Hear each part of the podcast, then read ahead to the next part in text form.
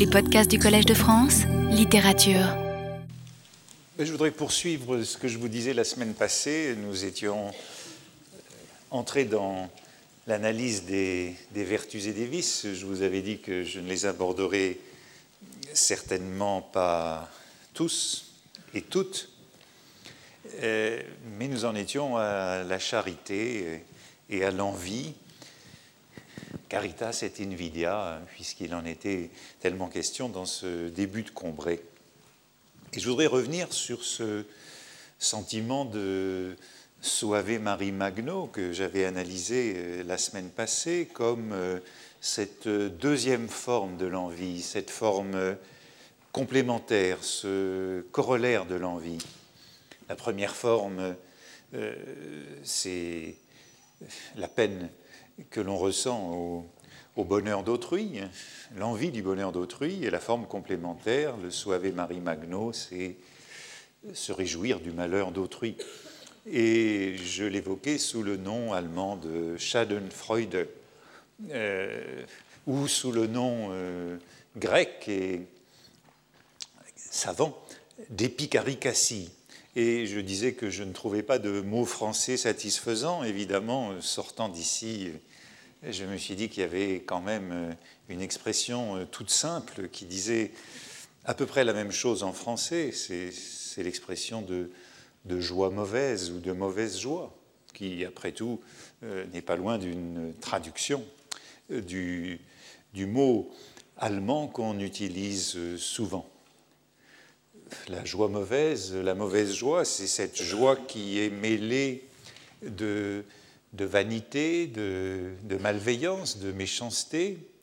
Euh, peut-être qu'elle est plutôt passive qu'active, elle est euh, inoffensive, mais sans doute elle est animée d'un sentiment euh, de supériorité. Dans la joie mauvaise, je me mets à part. Je trouvais cet exemple dans le dictionnaire qui vient de Gide quand Sarah m'annonça que Gisèle s'était foulé le pied, je sentis une mauvaise joie.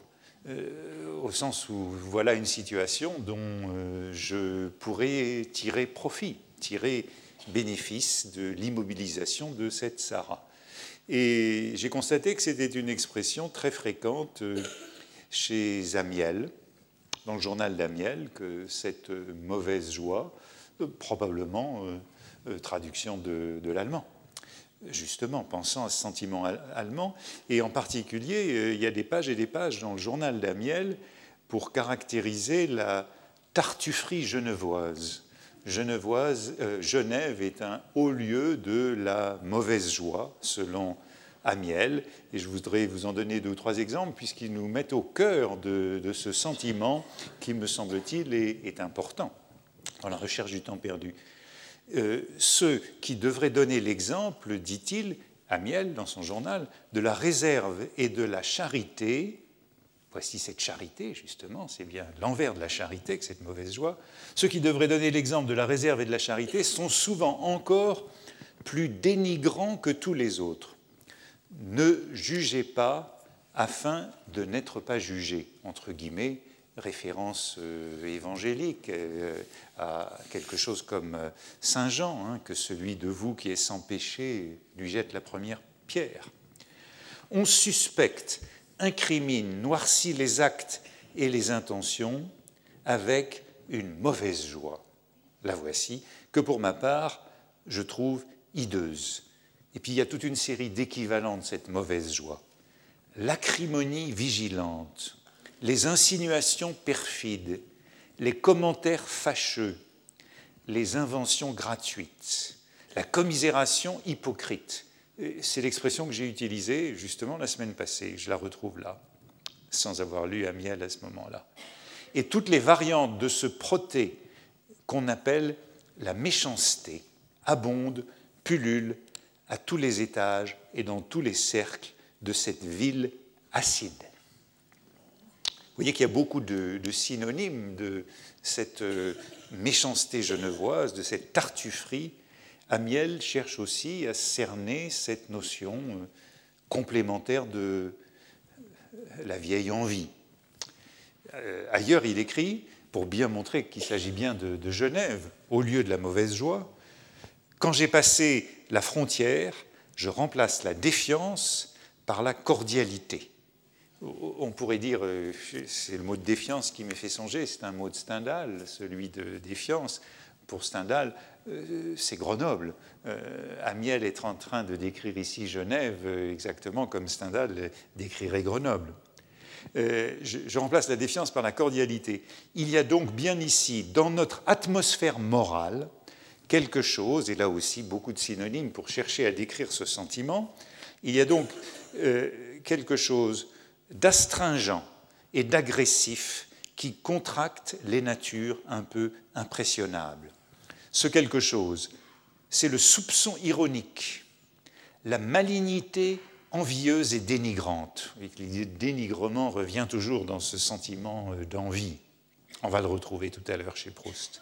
La parole perfide, de nouveau la perfidie, la mauvaise joie l'habitude d'enfoncer des épingles sous les ongles de son prochain, tout en lui serrant la main avec effusion. Le venin hypocrite et confit en badinage, le sucre empoisonné, on le retrouvera aussi chez Proust, ce sucre empoisonné, de la médisance inventive, en un mot, la malveillance allant jusqu'à la méchanceté. Le caractère genevois m'est antipathique, l'esprit genevois n'est pas de mon goût. Chacun le Genève qu'il peut, bien sûr, mais euh, le sentiment est ici extraordinairement bien décrit. Et, voici, troisième citation, là aussi qui me fait penser à Stendhal, par cette devise défiance et mordacité. Voilà le comportement qu'il faut avoir avec euh, ces hypocrites et ces envieux. Tel est le mot d'ordre de chacun. Genevensis, Genevensi lupus. Le genevois est un loup pour le genevois. Euh, c'est malheureux pour ceux qui sont nés sociables, sympathiques et liants. Ils ne se font jamais à ce vilain caractère agressif, soupçonneux et ricaneur. Euh, j'insiste sur ce ricanement, on le verra revenir aussi. Le ricanement, c'est l'expression même de la mauvaise joie. On avait vu la semaine passée le sourire du Suave Marie Magno. Ici, c'est le ricanement qui est bien pire. Donc le, ce vilain caractère agressif, soupçonneux et ricaneur dont l'amertume et la mauvaise joie sont résumés dans le terme indigène d'avener. Et Amiel fait souvent référence à ce terme pour décrire l'hypocrisie, avener ce naturel gouailleur et bilieux, cette âpreté cruelle qui aime à faire souffrir, leur répugne éternellement. On est aumônier à Genève, mais on est méchant. Euh, et disons un mot euh, de ce terme normand, que, euh, normand, roman, que, que Camiel utilise, avener, pour caractériser ce, ce méchant, ce malveillant, ce, cet être euh, animé par la mauvaise joie, par l'envie euh, sous sa deuxième forme, donc, euh, avener, c'est le mot latin, advenarius, l'étranger, l'intrus, et vous voyez qu'en roman, en Suisse roman de Genève, c'est par cette désignation de l'intrus, de l'étranger, qu'on désigne cet individu particulièrement désagréable, chicaneur, médisant, ergoteur, frondeur. La mauvaise joie, c'est donc quelque chose d'ironique, de, péjoratif, et il y a là un sentiment de supériorité euh, face au, au malheur d'autrui. C'est un peu comme le rire, à la manière dont, justement, Baudelaire en parle après Stendhal, et les auteurs euh, anglais chez qui euh, Stendhal a trouvé ses définitions du, rire euh, diabolique, du rire qui représente chez l'homme la chute, qui est la trace de la nature déchue de l'homme qui rit du malheur d'autrui. Cette mauvaise joie associée au rire, vous voyez qu'ici, Amiel l'associe fort justement au ricanement. Dans cette mauvaise joie, je me sépare d'autrui, je ne ressens pas d'empathie, ni non plus de sympathie, bien sûr. Je dis quelque chose comme c'est bien fait pour lui. Il l'a bien mérité, son malheur. Eh bien, dans la recherche, je le suggérais la semaine passée, c'est Bloch qui est le modèle de celui qu'on peut appeler avec Amiel l'avenaire. Euh, il est le parangon de l'invidia, et je dirais sous ces deux formes. La forme simple, lui qui jalouse les amitiés, les succès mondains ou littéraires du héros, et puis sous la forme complémentaire, euh, lui qui éprouve du, du malheur au bonheur du héros, euh, et qui éprouve, non pardon, ça c'est la forme simple, la forme complémentaire du, bonheur au malheur du héros. Et euh, l'exemple que je retiendrai, c'est celui, je crois que je l'ai déjà évoqué, mais je ne sais plus dans quelles circonstances, de la publication de l'article du euh, héros dans le Figaro. Je ne sais plus du tout pourquoi je l'évoquais, mais c'est un autre détail que je voudrais évoquer ici, c'est précisément le déplaisir de Bloch à ce succès du héros, où euh, le narrateur raconte toutes les réactions des uns et des autres à son article, notamment l'égarement qui ne l'avait pas remarqué, et il évoque les êtres généreux et inconnus qui euh, reprennent contact, euh, ou qui prennent contact, ou qui reprennent contact avec lui. Et il reçoit ainsi deux lettres de personnages très éloignés, euh, Madame Goupil, euh, qu'il connaît peu, et puis il y a une lettre d'un inconnu, Sauton, dont on apprendra plus tard, dans le temps retrouvé, qu'il s'agit de Théodore. Hein. Théodore, le modèle, lui, du, mauvais garçon, du, mauvais sujet, de la tête brûlée, mais précisément euh, mauvais mais généreux. Il écrit au héros après avoir vu son article dans le Figaro. En revanche, Bloch, bien sûr, ne dit rien, fait partie de ces gens qui se taisent quand il vous arrive quelque chose de, de bien, ces faux amis.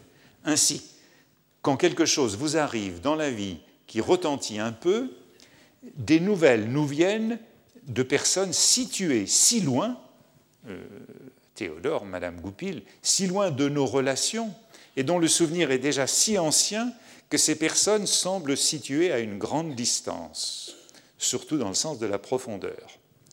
Une amitié de collège oubliée et qui avait vingt occasions de se rappeler, à vous, donne signe de vie.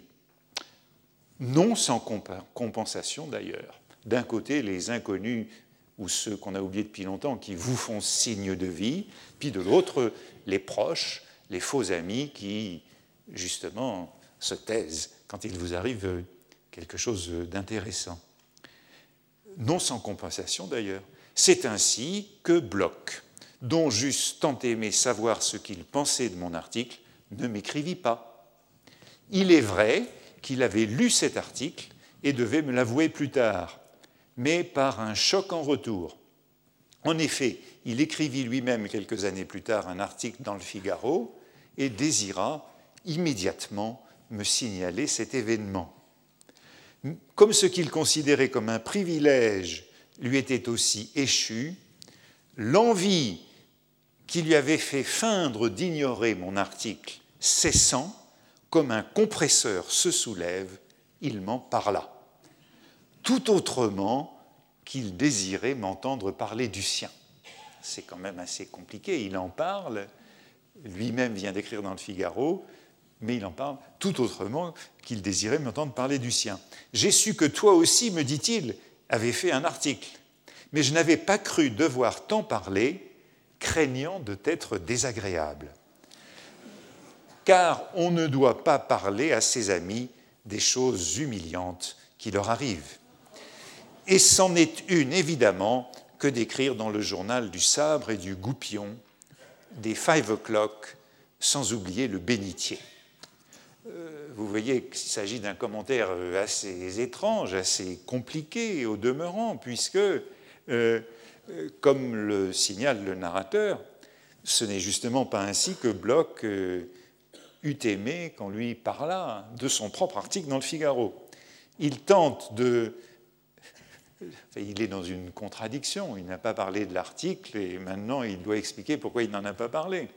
Il tente de convertir la peine que lui a fait le bonheur de l'autre euh, en plaisir euh, de son malheur. Hein. Euh, mais ce faisant, il se trompe sur lui-même, il est dupe de lui-même, il triche dans le calcul des avantages et des inconvénients, et au point qu'il scie la branche sur laquelle il est lui-même assis. Il compromet son propre plaisir à écrire dans le Figaro. L'expression de mauvaise joie n'apparaît pas dans la recherche du temps perdu, mais apparaît à de nombreuses reprises ce ricanement qui en est inséparable selon Amiel et d'ailleurs selon les définitions du dictionnaire. Ricanement, nous dit le trésor de la langue française, rire forcé ou contenu qui traduit la joie mauvaise. Ce ricanement se manifeste fréquemment et chez de nombreux personnages de la recherche du temps perdu comme signe de leur malveillance. Par exemple, après l'exécution de Charlus, c'est un épisode auquel j'ai fait allusion à plusieurs reprises, que je ne vais sans doute pas trop traiter parce que j'ai écrit déjà sur cet épisode. En tout cas, après l'exécution de Charlus par les Verdurins, dans La prisonnière, lorsqu'il le, calomnie auprès de Morel afin de les brouiller, après cette exécution, eh bien, euh, Madame Verdurin ricane. Vous vous souvenez qu'elle souriait dans l'épisode du Suave Marie Magno euh, euh, avec son croissant le jour du naufrage du Lusitania. Mais cette fois-ci, c'est bien un ricanement qui exprime sa joie mauvaise. Elle parle à son mari après que, que Charlus a été abattu ce qui dit qu'il, Morel, avait des larmes dans les yeux. As-tu remarqué cela? Je n'ai pas vu de larmes. Ah, si pourtant, je me rappelle, corrigea-t-elle, dans la crainte que sa dénégation ne fût crue. Quant au Charlus, il n'emmène pas large. Il devrait prendre une chaise. Il trempe sur ses jambes. Il va s'étaler dit-elle avec un ricanement sans pitié.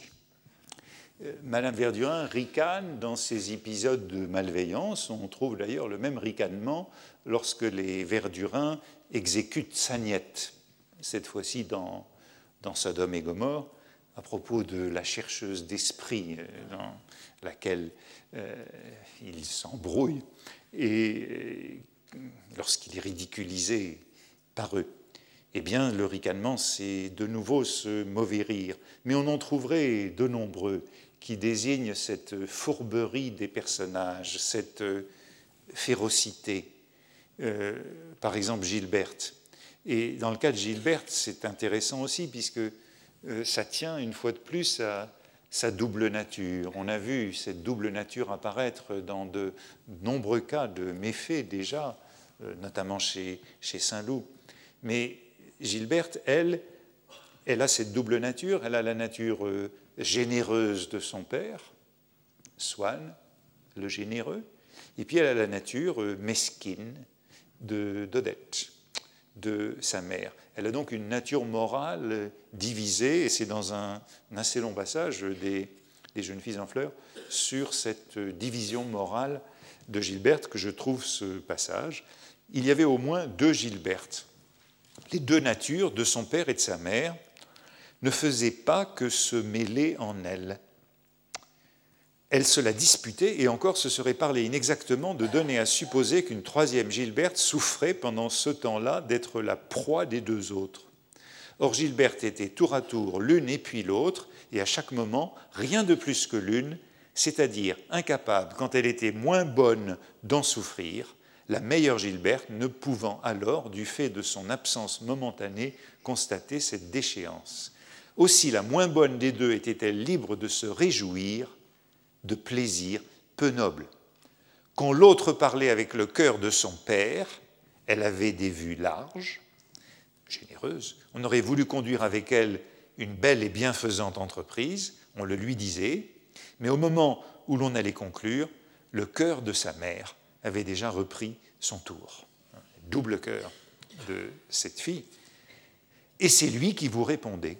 Et on était déçu et irrité, presque intrigué, comme devant une substitution de personne, par une réflexion mesquine, mesquine un ricanement fourbe, où Gilberte se complaisait car il sortait de ce qu'elle-même était à ce moment-là.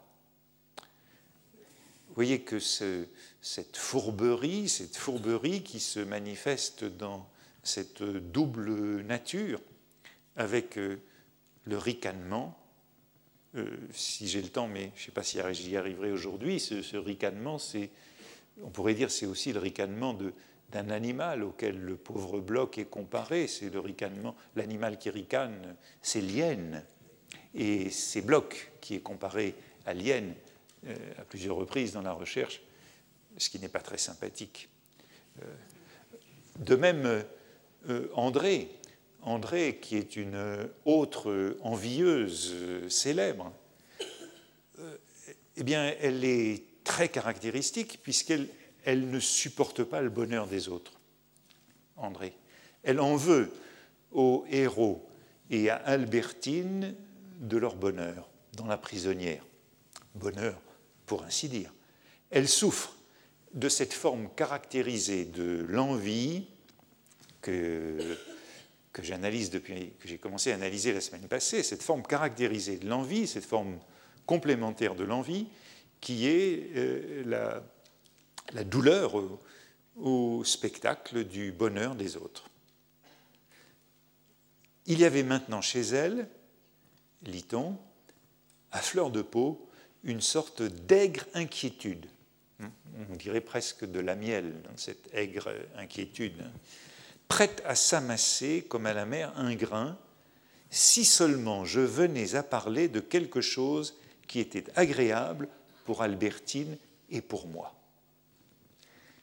Le moindre air de bonheur qu'on avait, s'il n'était pas causé par elle, lui produisait une impression nerveuse, désagréable, comme le bruit d'une porte qu'on ferme trop fort. Elle admettait, pour suite de l'analyse de ce caractère malveillant, envieux, elle admettait les souffrances où elle n'avait point de part, non les plaisirs. Si elle me voyait malade, elle s'affligeait, me plaignait, m'aurait soigné, mais si j'avais une satisfaction aussi insignifiante que de m'étirer d'un air de béatitude en fermant un livre et en disant Ah, je viens de passer deux heures charmantes à lire tel livre amusant, ces mots qui eussent fait plaisir à ma mère, à Albertine, à Saint-Loup, excitaient chez André une espèce de réprobation, peut-être simplement de malaise nerveux, mais satisfaction lui causait un agacement qu'elle ne pouvait cacher. En vouloir à l'autre, ainsi André est-elle décrite, de tous ses plaisirs, y compris ce plaisir solitaire de la lecture. J'en veux autant et au plaisir qu'elle y trouve. Mais cela va même encore plus loin, et c'est là qu'on rejoint l'autre forme de l'envie, euh, c'est-à-dire la complaisance au malheur de l'autre, ces défauts étaient complétés, poursuit le narrateur, par deux plus graves. Et on va voir l'autre face de l'envie, ici, le corollaire. Un jour que je parlais de ce jeune homme si savant en choses de course, de jeu, de golf, si inculte dans tout le reste, Octave, que j'avais rencontré avec la petite bande à Balbec, André se mit à ricaner. Voici ce ricanement de la mauvaise joie. Vous savez que son père a volé. Il a failli avoir une instruction ouverte contre lui. Ils veulent crâner d'autant plus, mais je m'amuse à le dire à tout le monde. Je voudrais qu'il m'attaque pour dénonciation calomnieuse. Quelle belle déposition je ferai. Ses yeux étincelaient. Vous voyez que comment le narrateur passe d'un côté à l'autre de l'envie, hein, cette envie sous sa forme ordinaire et puis sous cette forme complémentaire de l'épicaricassie. Pas de meilleur exemple dans la recherche et en plus, il s'agit d'une pure calomnie de la part d'André, qui invente euh, cette histoire de, détournement du père d'Octave. André souffre physiquement, hein, et tous les signes sont là pour décrire cette souffrance physique, cette réaction physique, des plaisirs que prennent le héros. Et je crois qu'on peut être attentif aux, exceptions que le narrateur propose ici. Hein. Ces choses, ces mots qui eussent fait plaisir à ma mère, à Albertine, à Saint-Loup, le fait d'exprimer son bonheur, à ma mère, à Albertine, à Saint-Loup, exciter chez André cette euh, réprobation. Ainsi, Albertine et Saint-Loup, comme la mère, et bien sûr la grand-mère du héros, euh, sont à peu près seuls épargnés euh, dans la description de cette envie. Cela dit, on a vu déjà, il y a quelques séances, la déloyauté de Saint-Loup à l'égard du narrateur euh, lorsqu'il euh, euh, racontait à Bloch que le narrateur ne l'aimait pas trop. Quant à Albertine, mais je dis cela encore de manière assez prudente, hein, comme une hypothèse, peut-être est-il vrai qu'elle ne se comporte jamais de la sorte. Je ne sais pas encore. Est-ce qu'elle serait moins envieuse que les autres? Et de ce point de vue peut-être meilleure En tout cas, ce ricanement est très important chez de nombreux personnages, caractérise beaucoup leur attitude et il est bien lié à ce sentiment de supériorité sur l'autre, comme le rire décrit par euh, Baudelaire. Euh, par exemple, encore dans, dans cet exemple de l'homme supérieur qui ricane. Certes, il est légitime que l'homme qui rédige des rapports, aligne des chiffres, répond à des lettres d'affaires, suit les cours de la bourse, éprouve quand il vous dit, en ricanant, ce sentiment de supériorité. C'est bon pour vous qui n'avez rien à faire un agréable sentiment de supériorité.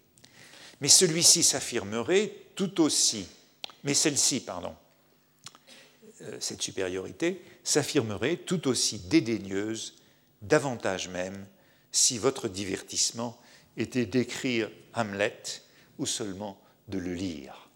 C'est la relation donc, de supériorité de l'homme d'affaires sur l'homme de lettres que Proust et son narrateur décrivent ainsi. Et bien sûr, Bloch, cela ne peut pas nous étonner puisqu'il est l'un des modèles du malveillant indiscret. Euh, lui aussi ricane. Il ricane, par exemple, de Lamartine. Ayant, par exemple, à dire dans une lettre que le vin qu'on buvait chez lui était un vrai nectar, il écrivait un vrai nectar avec un K, ce qui lui permettait de ricaner au nom de Lamartine. Mauvais poète romantique. Bloch, André, voilà donc ces, envieux, ces malades de l'invidia, euh, décrites dans les premières pages de Combray. Et euh, peut-être peut-on comprendre, puisque le, narrateur semble exclure Albertine de ce groupe des envieux, euh, la médiocrité des rapports de Bloch et d'Albertine. Passage assez étrange que celui-ci, puisque lors de la rencontre entre Bloch et Albertine, euh, le narrateur semble d'abord suggérer que euh, c'est en raison de, des mauvais côtés d'Albertine qu'elle n'aime pas Bloch il ne pouvait pas plaire à Albertine. C'était peut-être, du reste, à cause des mauvais côtés de celle-ci, de la dureté, de l'insensibilité de la petite bande, de sa grossièreté avec tout ce qui n'était pas elle. On a vu aussi euh, dans le passé déjà des exemples de cette dureté de groupe de la petite bande qui n'observe pas la moralité kantienne. D'ailleurs, plus tard, quand je l'ai présenté, l'antipathie d'Albertine ne diminua pas. Et ce qu'elle n'aime pas chez Bloch, c'est cette espèce d'hypocrisie, justement. Quand on le présentait, voilà le type de cette hypocrisie, de cette fausseté de Bloch. Quand on le présentait, il s'inclinait à la fois avec un sourire de scepticisme et un respect exagéré. Et si c'était un homme, disait Enchanté, monsieur, d'une voix qui se moquait des mots qu'elle prononçait, mais avait conscience d'appartenir à quelqu'un qui n'était pas un mufle. Bref, euh, Bloch et de ces gens qui se débrouillent pour euh, euh, vous offenser avec des formules de politesse, en vous disant bonjour, hein, qui vous dit enchanté monsieur d'un tel air que c'est comme s'il vous jetait son gant. Cette première seconde donnée à une coutume qu'il suivait et raillait à la fois, et voici l'exemple, second exemple qui est donné dans une parenthèse, une coutume qu'il suit et raille, comme il disait le 1er janvier, je vous la souhaite bonne et heureuse. Il prenait un air fin et rusé et proférait des choses subtiles qui étaient souvent pleines de vérité, mais tapées sur les nerfs d'Albertine. Quand je lui dis ce premier jour qu'il s'appelait Bloch, elle s'écria Je l'aurais parié que c'était un youpin c'est bien leur genre de faire les punaises. Je ne sais pas qui s'en sort le mieux de cet épisode. Hein. Euh, en tout cas, euh, vous voyez euh, à quoi est associé ce trait de bloc, hein, ce trait de bloc qui se débrouille pour vous offenser en vous disant une amabilité, pour détruire la politesse. Albertine n'est peut-être pas si bonne que cela. Euh, en tout cas, euh, elle n'a rien des tartufferies de Bloch. Quand elle ment, euh, elle ment, pourrait-on dire. elle n'a rien de ces je vous la souhaite bonne et heureuse, avec ce ricanement démoniaque qu'Albertine associe à la judéité. Cette même expression d'ailleurs, euh, je vous la souhaite bonne et heureuse, elle revient dans le temps retrouvé dans une circonstance qui est aussi intéressante. Euh, pour Proust, elle est donc typique de cette hypocrisie euh, mondaine. et il l'évoque, le narrateur l'évoque dans le temps retrouvé, à propos des militaires qui refusent par pudeur virile, et c'est ce que le narrateur condamne, de montrer leur émotion face aux jeunes soldats qui sont promis au carnage. Je cite, de sorte qu'ils donnent dans les morts cette impression de mensonge, de néant, que donne au jour de l'an le monsieur qui, en vous apportant des marrons glacés, dit Je vous la souhaite bonne et heureuse en ricanant, mais le dit tout de même. Et vous voyez que revient ici ce, ricanement qui est bien euh, le signe de, cette, euh, de ce malaise aussi, de ce malaise devant euh, le bonheur d'autrui. Ne pas oser souhaiter tout bonnement et tout simplement une bonne année. Vous voyez, la recherche explore, euh, analyse toutes ces entorses euh, à la charité. Non seulement euh, le sourire du Suave Marie Magno, non seulement le ricanement de la mauvaise joie. L'envie y est donc décrite sous ces deux faces, mais il faut dire aussi la lâcheté, qui est je l'avais introduite la semaine passée de cette manière, la lâcheté, une sorte de revers du Suave Marie Magno. Le Suave Marie Magno, lorsqu'il était, il est assez souvent présent dans la recherche du temps perdu, c'est ce sentiment de, voir de loin le malheur d'autrui, d'être impuissant, de n'y pouvoir rien. La lâcheté, euh, en revanche, c'est lorsque je fais semblant de ne pas voir, parce que j'y pourrais quelque chose. Je pourrais y remédier, mais je détourne les yeux. La lâcheté, c'est faire l'aveugle face au malheur d'autrui, à la souffrance d'autrui. Et là aussi, comme on le sait, c'est quelque chose qui a lieu très souvent dans la recherche du temps perdu. Cette lâcheté, c'est un grand roman de la lâcheté. Euh, il me semble que c'est, vers Françoise que nous pouvons nous tourner cette fois pour euh, analyser cette, euh, cette volonté de ne pas voir la souffrance d'autrui. Elle incarne le mieux ce trait de personnalité, elle qui par ailleurs est une personne si morale, si pleine de préjugés, un peu comme les Genevois pour un miel. Et on peut revenir à l'épisode de Françoise et de la fille de cuisine, qui n'est pas nommée la charité pour rien, parce que c'est vraiment dans cet épisode que Françoise montre euh, combien elle agit de manière contraire à la charité. Françoise est partagée entre la charité et la loyauté, entre ce que j'avais appelé il y a quelques leçons avec Bergson une morale ouverte, celle de la charité au genre humain, ouverte au genre humain, et une morale fermée, euh, celle du clan, de la famille, de la cité, de la patrie.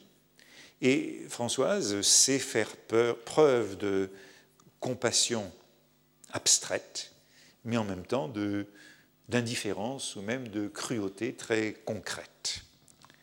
Euh, c'est son comportement lors des douleurs de la fille de cuisine que j'ai ici à l'esprit.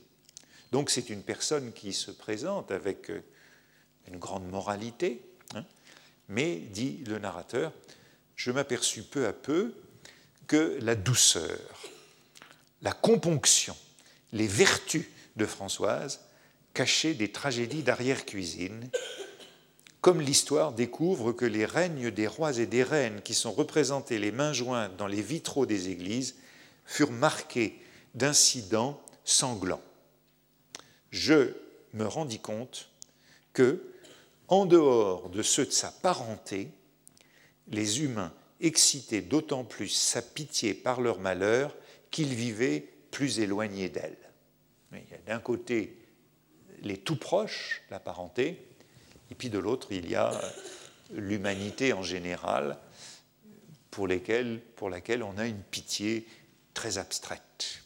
Les torrents de larmes qu'elle versait en lisant le journal sur les infortunes des inconnus, j'ai parlé la semaine passée du journal comme forme moderne de ce Souave Marie Magno, et Françoise est en effet une lectrice du journal, elle pleure sur les catastrophes qu'elle lit dans le journal, eh bien ces torrents de larmes versés sur les infortunes des inconnus se tarissaient vite si elle pouvait se représenter la personne qui en était l'objet d'une façon un peu précise. C'est un sentiment très bien analysé par le narrateur. Hein. et vous voyez que ce sentiment de, lectrice de journal, eh bien, il est de nouveau associé à cette sorte de, de de commisération, commisération hypocrite que décrivait Amiel. Euh, et je rappelais la semaine passée ce que disait Baudelaire du lecteur du journal moderne. Donc, elle a de la sympathie très grande pour euh, les siens, sa famille, une compassion abstraite pour le genre humain, mais si on tombe entre les deux, eh bien, c'est assez malheureux. Et le sommet de ce clivage mental est observé une de ces nuits, je cite, qui suivirent l'accouchement de la fille de cuisine. Celle-ci fut prise d'atroces coliques. Maman l'entendit se plaindre, se leva et réveilla Françoise, qui, insensible, déclara que tous ces cris étaient une comédie, qu'elle voulait faire la maîtresse.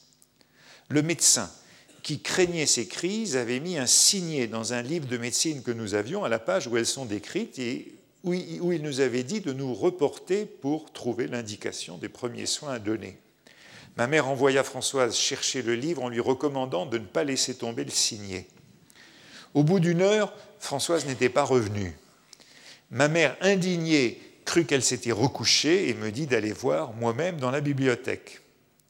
J'y trouvai Françoise, qui, ayant voulu regarder ce que le signet marquait, lisait la description clinique de la crise et poussait des sanglots, maintenant qu'il s'agissait d'une malade type qu'elle ne connaissait pas. À chaque symptôme douloureux mentionné par l'auteur du traité, elle s'écriait Et là, Sainte Vierge, est-il possible que le bon Dieu veuille faire souffrir ainsi une malheureuse créature humaine? Et la pauvre, mais dès que je l'eus appelée et qu'elle fut revenue près du lit de la charité de Giotto, ses larmes cessèrent aussitôt de couler. Elle ne put reconnaître ni cette agréable sensation de pitié et d'attendrissement qu'elle connaissait bien et que la lecture des journaux lui avait souvent donné, ni aucun plaisir de même famille dans l'ennui et dans l'irritation de s'être levée au milieu de la nuit pour pour la nuit, pour la fille de cuisine. Et à la vue des mêmes souffrances dont la description l'avait fait pleurer, elle n'eut que des ronchonnements de mauvaise humeur, même d'affreux sarcasmes, disant, quand elle crut que nous étions partis et ne pouvions plus l'entendre, elle n'avait qu'à ne pas faire ce qu'il faut pour ça. Ça lui a fait plaisir qu'elle ne fasse pas de manière maintenant. Euh, vous voyez, c'est l'équivalent de cette formule que j'employais tout à l'heure. Euh, c'est bien fait pour elle. Elle n'a que ce qu'elle mérite. Vous voyez qu'il y a un plaisir de Françoise, ce plaisir du Suave Marie Magno, à la description euh, abstraite des malheurs, et puis il y a ce grand déplaisir, cette grande irritation devant la réalité de la souffrance. Ce partage moral de Françoise est-il exceptionnel? Ou est-il ce que j'appelais avec Montaigne la semaine passée une de ces fautes ordinaires Françoise est non seulement profondément solidaire de ses proches, mais aussi très sensible à la douleur abstraite des inconnus, auxquels elle s'identifie agréablement dans leur éloignement. Mais elle reste indifférente à l'autre dans toute sa réalité intermédiaire entre le premier cercle des intimes et la lointaine périphérie des inconnus.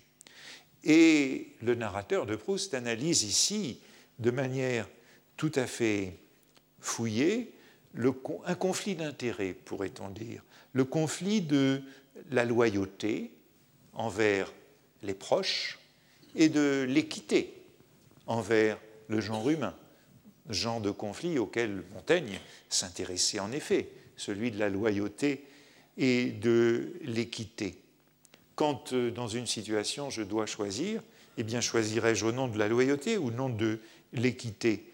Ou encore au nom de ce que Bergson appelait la morale fermée, celle de la famille, ou la morale ouverte, celle de l'humanité, la morale communautaire ou la morale universelle? Et comme on le voit avec Françoise, quand euh, le genre humain s'incarne, euh, qu'il devient réel, euh, mais qu'il n'est pas pour autant proche, il provoque la répulsion, il provoque le rejet. Entre la communauté et l'humanité, la fille de cuisine tombe dans cette zone insupportable, entre la charité active et le Suave Marie Magno, l'empathie n'a pas lieu, l'identification n'a pas lieu. Et voici la suite de ce passage. Hein. Si, quand son petit-fils était un peu enrhumé du cerveau, elle partait la nuit, même malade, au lieu de se coucher pour voir s'il n'avait besoin de rien, faisant quatre lieues à pied avant le jour, avant d'être rentré pour son travail. En revanche, ce même amour des siens et son désir d'assurer la grandeur future de sa maison se traduisait dans sa politique à l'égard des autres domestiques par une maxime constante qui fut de n'en jamais laisser un seul s'implanter chez ma tante. Vous voyez le, grand écart entre cette euh, morale fermée, l'amour des siens, et puis la maxime constante contre l'autre concret, trop concret. Cette loyauté de Françoise envers les siens a quelque chose de, monstrueux, de, de primitif, voire de criminel aux yeux du narrateur et même d'animal. Euh, quelqu'un nous a parlé des animaux, voici un exemple d'animal. Et comme cet hyménoptère observé par Fabre, la guêpe fouisseuse, qui pour ses petits après sa mort, pour que ses petits après sa mort aient de la viande fraîche à manger, appelle l'anatomie au secours de sa cruauté, et ayant capturé des charançons et des araignées, leur perce avec un savoir et une adresse merveilleux le centre nerveux d'où dépend le mouvement des pattes, mais non les autres fonctions de la vie, de façon que l'insecte paralysé près duquel elle dépose ses œufs fournisse aux larves, quand elles écloront, un gibier docile, inoffensif, incapable de fuite ou de résistance, mais nullement faisandé, Françoise trouvait pour servir sa volonté permanente de rendre la maison intenable à tout domestique, des ruses si savantes et si impitoyables que bien des années plus tard nous apprîmes que si cet été-là nous avions mangé presque tous les jours des asperges, c'était parce que leur odeur donnait à la pauvre fille de cuisine chargée de les éplucher des crises d'asthme d'une telle violence qu'elle fut obligée de finir par s'en aller. Comparaison de Françoise et de cette guêpe fouisseuse dans une analyse qui, me semble-t-il, est aussi précise que celle des philosophes analytiques contemporains qui distinguent avec beaucoup de subtilité ce qu'ils appellent la compassion, c'est-à-dire une empathie pure, abstraite, générale, et la sympathie, c'est-à-dire une empathie qui comporte en plus une identification, une approbation, un amour comme pour sa famille. Tout y passe dans ce passage, et je disais qu'il s'agissait d'un conflit entre l'équité. L'équité, c'est l'altruisme réciproque, ouvert à tous. Et euh, la loyauté, c'est l'altruisme népotiste, restreint à la famille, aux siens. La bonté, l'équité, sont valorisés par une morale ouverte, par une morale éclairée, et les conflits d'intérêts entre l'équité et la loyauté, en principe, nous sommes censés les résoudre du côté de l'équité. Quand nous avons un conflit entre loyauté et équité, si nous sommes de bons élèves de la morale kantienne, ben, nous choisissons le principe d'équité qui est plus élevé, qui doit l'emporter sur le principe de loyauté. Mais ici, vous le voyez, c'est la loyauté qui l'emporte à tous les coups. C'est la morale de la famille, c'est la morale du clan, c'est la morale de la caste. Évidemment, l'épisode est, est, très ironique, puisqu'il met en cause cette pauvre fille qui s'appelle justement la charité de Giotto et qui illustre l'absence de ce sentiment de charité chez une personne si morale, mais qui fait passer le favoritisme, le népotisme, la partialité, c'est-à-dire l'injustice, en premier. Mais on pourrait trouver d'autres exemples, et en voici un autre qui complète le tableau, puisqu'il nous montre bien qu'il s'agit d'une réflexion sur cette morale de la loyauté et cette morale de l'équité pourrait-on dire. Euh, il s'agit de la reine de Naples pour aller à l'autre extrême de la hiérarchie sociale. D'un côté Françoise, de l'autre la reine de Naples. Et pourtant des comportements voisins. La reine de Naples, elle est bonne. Elle est la bonté incarnée. C'est elle qui vient au secours de Charlus une fois que les Verdurins l'ont exécuté. toujours dans La prisonnière, après le septuor de Vinteuil, scène à laquelle j'ai fait allusion tout à l'heure. C'est elle qui vient euh, rechercher son cousin et le, le réconforter. Je cite, La reine était une femme pleine de bonté, mais elle concevait la bonté d'abord sous la forme de l'inébranlable attachement aux gens qu'elle aimait, aux siens, à tous les princes de sa famille, parmi lesquels était M. de Charlus. Ensuite, à tous les gens de la bourgeoisie ou du plus humble peuple qui savaient respecter ceux qu'elle aimait, avoir pour eux de bons sentiments. Vous voyez que c'est une conception de la morale que j'ai évoquée un jour en disant qu'elle procède par euh, cercles concentriques hein, autour euh, du moi. Euh, c'était cette morale que, Bergson mettait en cause justement en disant que ben, ça ne se passait pas comme ça. On ne pouvait pas passer du moi à la famille, à la patrie, au genre humain, qu'il fallait une autre source de la morale que celle-là. J'avais donc signalé que, que Bergson réprouvait cette conception de la morale en disant qu'elle était contradictoire et qu'il fallait une conversion pour que euh, la morale s'universalise. Pourtant, c'est bien comme ça que résonne cette euh, reine de Naples. C'était en tant qu'à une femme douée de ses bons instincts, bons instincts de respect euh, les siens, qu'elle avait manifesté de la sympathie à Madame Verdurin. Et sans doute, c'est là une conception étroite, un peu torie et de plus en plus surannée de la bonté. Mais cela ne signifie pas que la bonté fut moins sincère et moins ardente chez elle. Les anciens n'aimaient pas moins fortement le groupement humain auquel ils se dévouaient parce que celui-ci n'excédait pas les limites de la cité, ni les hommes d'aujourd'hui la patrie, que ceux qui aimeront les États-Unis de toute la terre. Passage assez intéressant sur cette morale qui s'étend, vous le voyez, en cercle concentrique, de la famille à la cité, à la patrie, aux États-Unis de toute la terre. Très kantienne, cette réflexion sur le cosmopolitisme et la paix universelle. Vous voyez que le narrateur confronte ainsi euh, la bonté fermée et la bonté euh, ouverte. On pourrait dire la bonté traditionnelle, celle qu'il appelle Tory, hein, euh, suivant le, le, nom du conservatisme, du traditionnalisme anglais. Donc il y a la bonté Tory, traditionnelle, aristocratique, conservatrice, et puis cette bonté moderne, kantienne, qui va jusqu'à la totalité du genre humain. Et vous voyez que le narrateur semble sensible à cette bonté de la princesse de Naples, pardon, de la reine de Naples.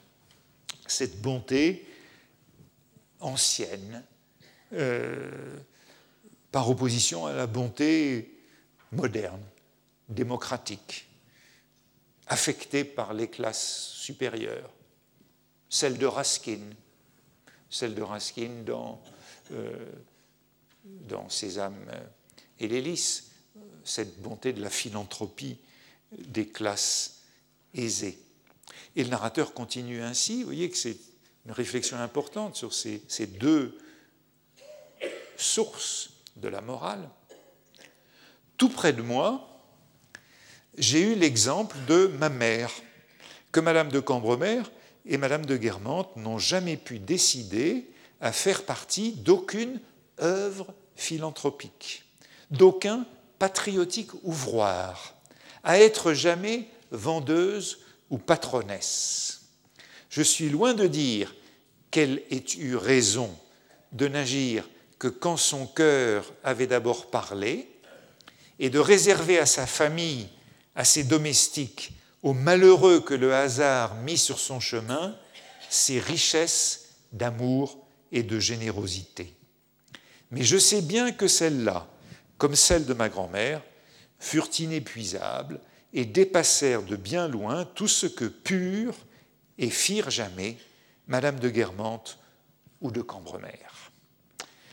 C'est donc un débat sur la nature euh, de la bonté, de la charité, de la morale fermée ou de la morale ouverte. Et d'un côté, on a cette bonté sous sa forme traditionnelle, celle de la reine de Naples, mais aussi celle de la grand-mère et de la mère. Et de l'autre, on a cette euh, bonté du XIXe siècle, philanthropique, euh, celle de la bonté du bazar de la charité, la bonté des œuvres de bienfaisance, la bonté des ventes de charité, la bonté des dames patronesses, tout ce qui est évoqué ici. Le narrateur ne nie pas les bienfaits de la philanthropie, mais il est assez clair qu'il préfère les formes anciennes de la miséricorde, celles qui s'attachent aux, j'ai envie de dire, à ces réalités intermédiaires entre la famille et le genre humain, celle de sa mère qui s'attache aux malheureux que le hasard mis sur son chemin et qui ne laisserait pas la fille de cuisine dans sa souffrance. Bien sûr, les Verdurins, dont on sait euh, qu'ils sont des modèles de cette férocité, on sait aussi qu'ils sont un peu plus compliqués, comme toujours, puisqu'ils sauveront leur souffre-douleur sagnette. J'ai évoqué ce passage à plusieurs reprises, mais à la condition justement que cela ne se sache pas. Merci, dit Madame Verdurin, je n'ai pas envie que nous soyons obligés de devenir les bienfaiteurs du genre humain, pas de philanthropie. Eh bien, cette condamnation des deux côtés de la philanthropie. Vous voyez que nous sommes passés à travers un certain nombre de formes de, euh, de la vertu et du vice, de la charité et de l'envie. Hein. Soave Marie Magno, euh, Schadenfreude, joie mauvaise, compassion hypocrite, lâcheté.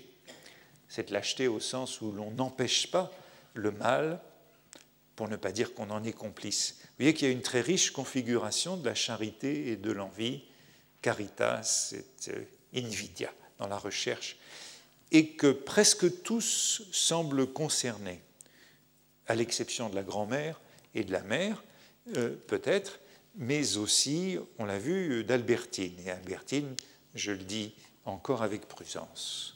Mais il nous reste à nous interroger sur le, héros lui-même. Est-il indemne de toutes ces variantes de la malveillance? Par exemple, lors de l'exécution de Charlus dans la prisonnière, euh, qu'il n'empêche pas, il est soumis à un dilemme moral sur lequel je ne reviendrai pas.